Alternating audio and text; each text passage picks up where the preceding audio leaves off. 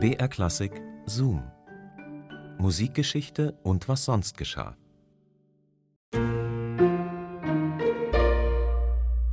Ich weiß gar nicht, was man heutzutage machen würde ohne Suchmaschinen. Wenn ich irgendwas wissen will, mit irgendwas nicht weiterkomme, mich irgendwas interessiert, ich aber keinen Plan davon habe, dann schaue ich halt einfach schnell im Netz nach. Das ging früher natürlich nicht. Da musste man sich irgendwie anders behelfen, zum Beispiel indem man keine Suchmaschine, aber irgendeine Expertin oder einen Experten um Rat gefragt hat. Und genau das hat ein sehr bekannter Schriftsteller gemacht vor mehr als 80 Jahren. Aber erstmal hallo und herzlich willkommen zu unserem Podcast Zoom Musikgeschichte und was sonst geschah. Hier bekommt ihr Geschichten und Anekdoten aus der Welt der klassischen Musik und dafür stöbern wir für euch im Radioarchiv von BR Klassik. Ich bin Christine und heute geht's um Thomas Mann. Der hat sich in Prä-Internet-Zeiten für seinen Roman Dr. Faustus nämlich Unterstützung geholt und zwar beim Philosophen Theodor Adorno. Und was bei dieser Zusammenarbeit herausgekommen ist, das erzählt euch jetzt Bernhard Neuhoff.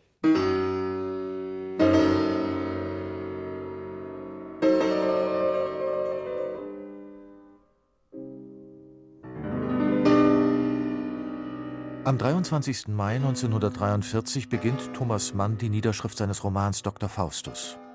Erzählt wird das Leben des Zwölftonkomponisten Adrian Leverkühn, der seine Inspiration durch einen Pakt mit dem Teufel erkauft. Kurz zuvor hat Thomas Mann im Haus seines Nachbarn Max Horkheimer den ebenfalls emigrierten Dr. Adorno kennengelernt. Der junge Gelehrte ist gerade dazu übergegangen, den väterlichen Bestandteil seines Doppelnamens, Wiesengrund, nur noch abgekürzt zu verwenden. Theodor W. 5.10.43 Lieber Dr. Adorno, für den gestrigen reichen Abend noch einmal vielen Dank. Und hier ist Ihr Artikel Spätstil Beethovens zurück, eine erregende Lektüre und sehr wichtig für meinen Roman. Ich scheue in diesem Fall vor keiner Montage zurück, habe das übrigens noch nie getan. Was in mein Buch gehört, muss hinein.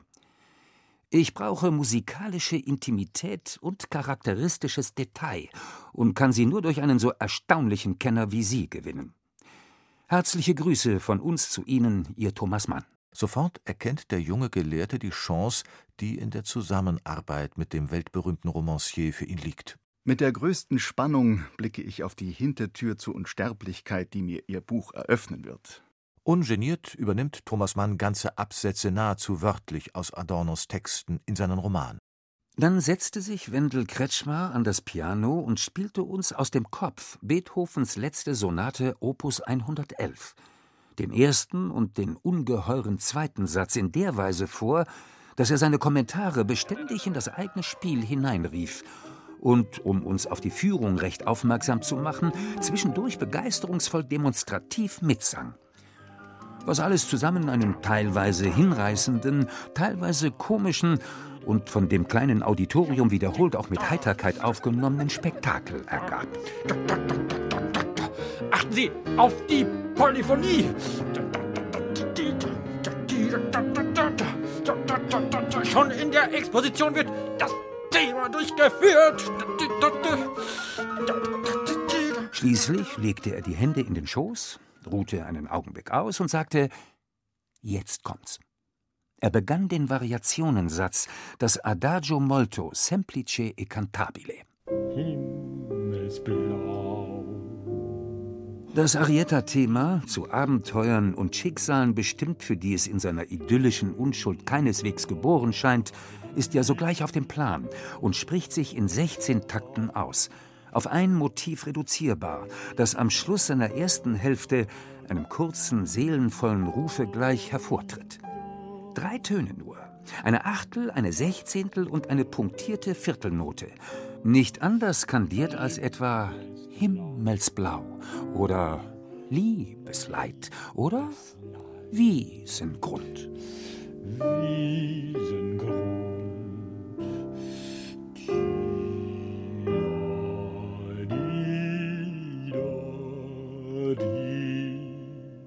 Natürlich ist Thomas Mann Adorno dafür etwas schuldig.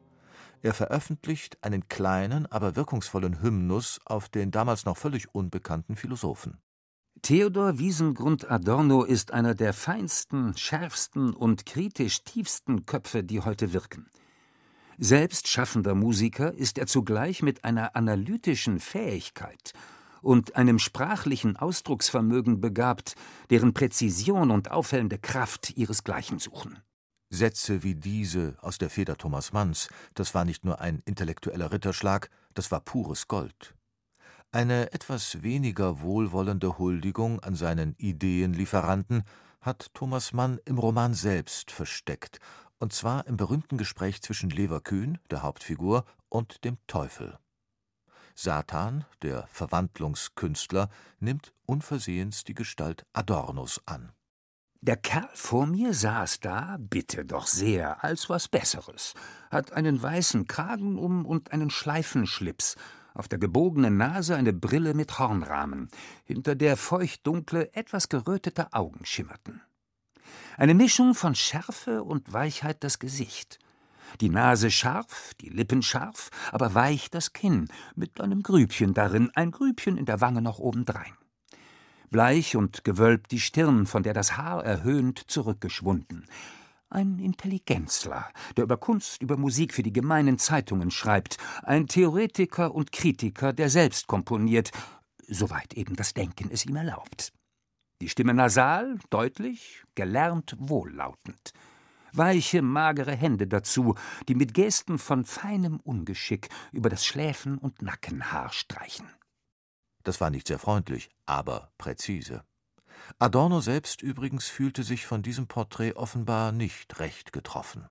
Dass man mich unterdessen zum physischen Vorbild ihres Teufels hat avancieren lassen, mit dem ich kaum mehr als die Hornbrille gemeinsam habe, wird sie nicht weniger erstaunt haben als mich, der sich diabolischer Züge nicht eben bewusst ist. Thomas Mann, ganz unschuldig, schreibt zurück dass der Teufel als Musikgelehrter nach Ihrem Äußeren gezeichnet sein soll, ist nun schon ganz absurd. Tragen Sie überhaupt eine Hornbrille? Zoom, Musikgeschichte und was sonst geschah. Immer samstags neu in der ARD-Audiothek und natürlich überall, wo es Podcasts gibt. Und wenn ihr uns abonniert, dann kriegt ihr sowieso immer alles mit. Und nächstes Mal geht es dann um ein historisches Schreckgespenst aus dem Klavierunterricht.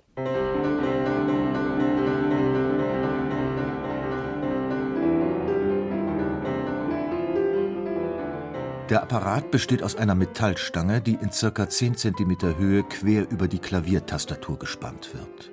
Auf ihr sind zwei Holzstücke montiert, in die jeweils fünf Löcher gebohrt worden sind. Diese Hölzer, ihre Form ist eine Mischung aus Schlagring und Kamm, fixieren die Hand des Schülers, indem er seine Finger durch die Bohrlöcher steckt. Hat der folgsame Elevi dies getan, dient die Messingstange als Schiene, auf der er die beiden Holzklammern hin und her schiebt. Rechts, links, links, rechts.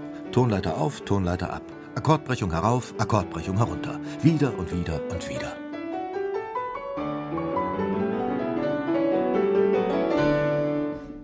Je, das klingt irgendwie ziemlich unbequem. Naja, also ich habe auch lang Klavierunterricht gehabt, aber unter diesen Bedingungen ein Instrument lernen zu müssen, keine Ahnung, ich glaube, das würde ich mir dann doch noch mal ernsthaft überlegen. Jedenfalls erfahren wir dann in der nächsten Episode mehr über diese und auch über andere Quellmethoden am Klavier und im Klavierunterricht. Freut euch. Bis dahin macht's gut, eure Christine.